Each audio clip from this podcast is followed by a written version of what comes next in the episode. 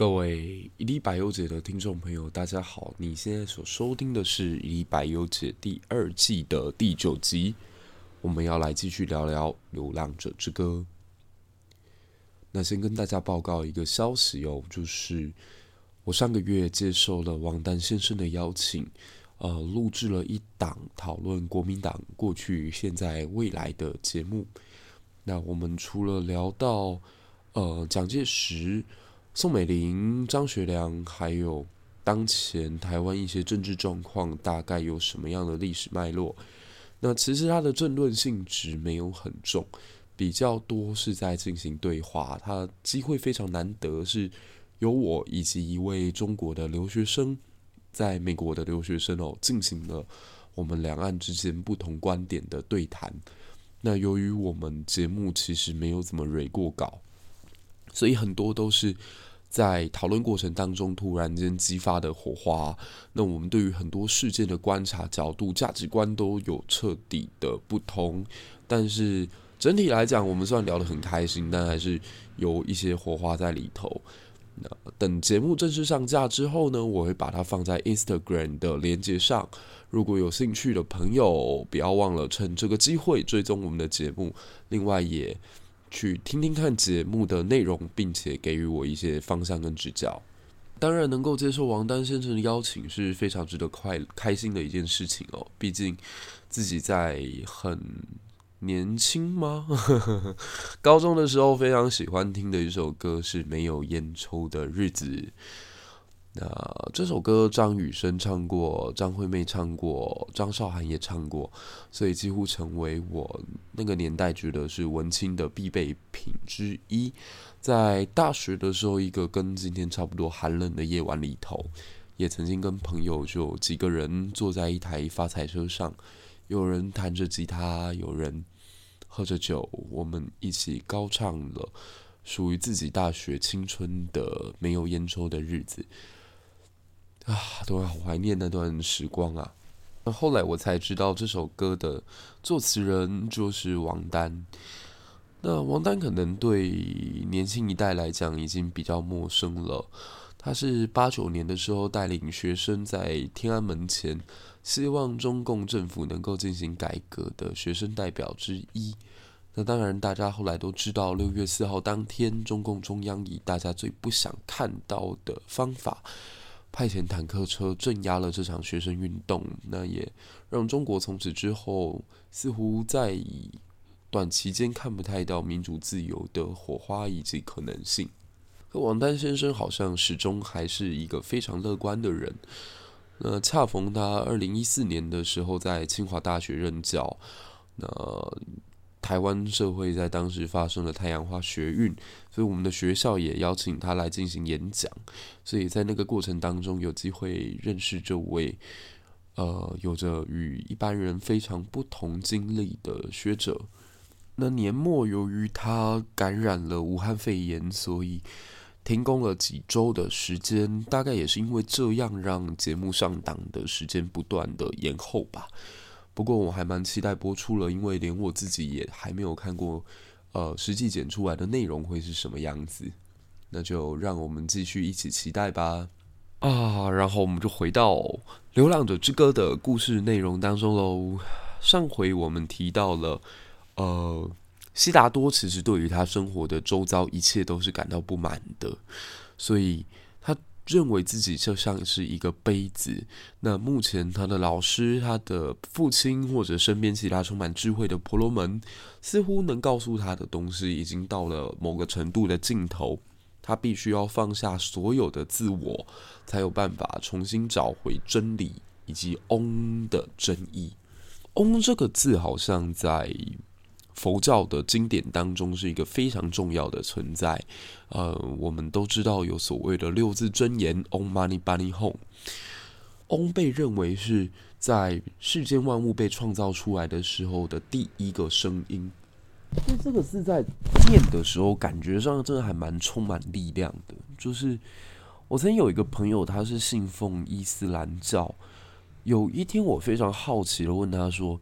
你学了这么多伊斯兰教的教义啊，你对这个宗教有的这么大的热忱啊，你能不能为我背诵一段古兰经的内容啊？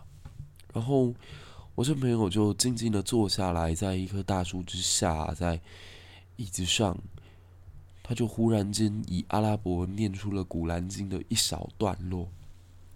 那是我第一次感觉到经书当中居然存在的力量如此巨大的瞬间。因为我完全听不懂他在念的东西是什么，但我非常确定的是，他在念的那个当下是充满各种力量的，整个磁场仿佛都被他那个声音给净化。其实“嗡”这个字也有类似的效果。记得自己在三岁以前，由于都是跟外婆一起生活，那当时外婆每天早上五六点都会起床做早课。就是到佛前去念经，我非常非常印象深刻的是，他念经的神态、语气，以及当时给非常非常年幼的自己的那种震撼，我就跟随在旁边。几个月的时间下来，我居然也能够把他念的《金刚经》啊，或者是《波罗蜜多心经》给背下来。大概是因为小孩子的时候，我们要学习的东西。不像现在这么多吧。小时候的自己可以非常自我的，只管好自己就好，完全不用去顾及别人的感受。不开心就哭，觉得谁不喜欢就瞪，或者饿了就叫阿嬷煮给我吃。所以那个时候需要去专注的东西很少，反而能够把一件事情做好。这大概也是为什么小孩的学习能力特别强的原因哦。所以那个时候就跟着阿嬷把佛经都背了下来。那悉达塔要进行他的修道生活，他想要出家，其实他完全没有去考虑到他父亲或是其他家人的感受。所以他的好友戈文达就提醒他说：“我觉得你必须要去让自己的父亲知道。”这段其实写得非常的纠结。就我第一次在翻《流浪者之歌》的时候，在这里停了好久。那。可能自己现在也到二十七岁了，重新再回去看又有不一样的感受。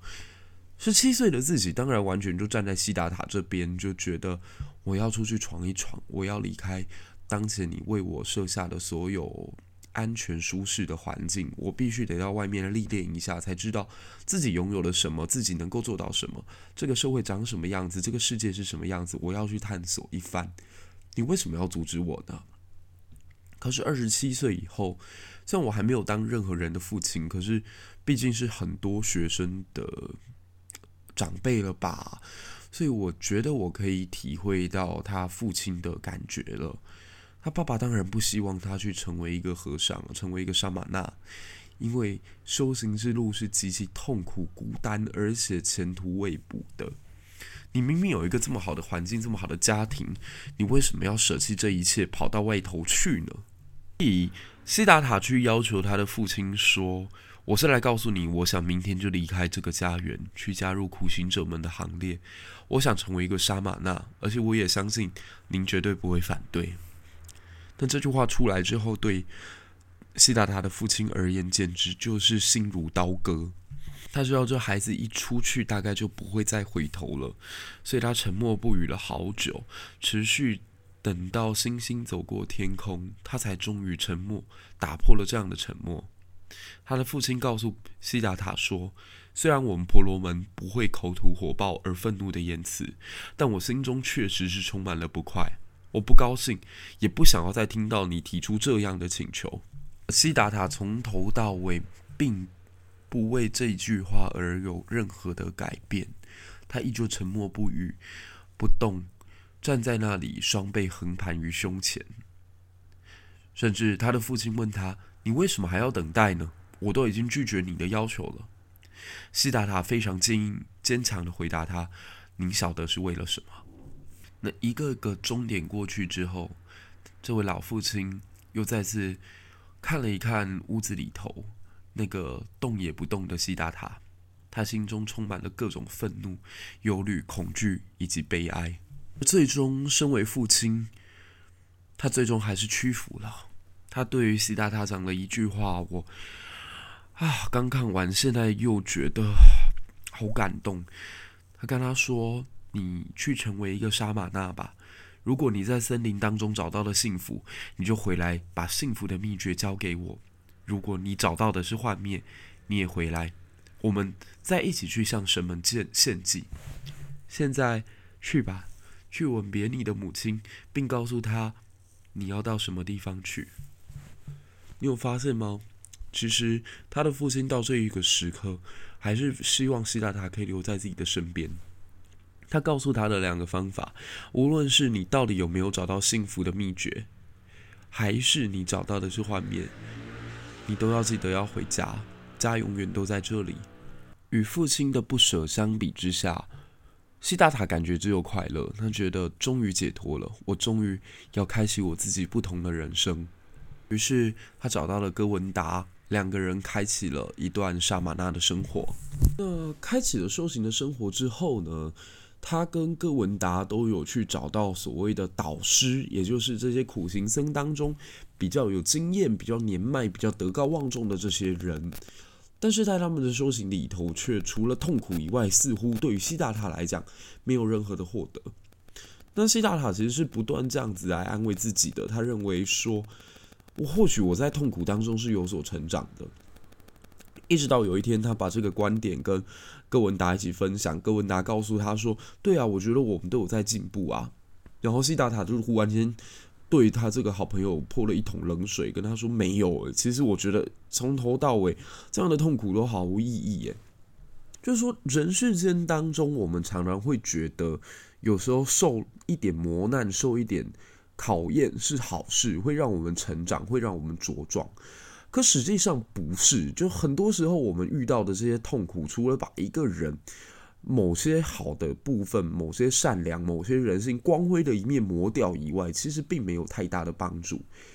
我第一次对于这个概念有很深的感受是，几年前我看了一部电影叫《女朋友男朋友》，是杨雅哲拍的。它里面张孝全讲了一句话，让我觉得非常非常有震撼到的感觉。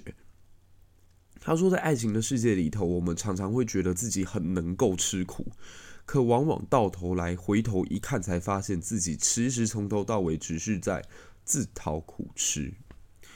那我自己由于在学生时代曾经有一段时间很胖、很胖、很胖，然后我一直想要说，透过这个骑脚踏车的方法，看能不能来减肥，所以。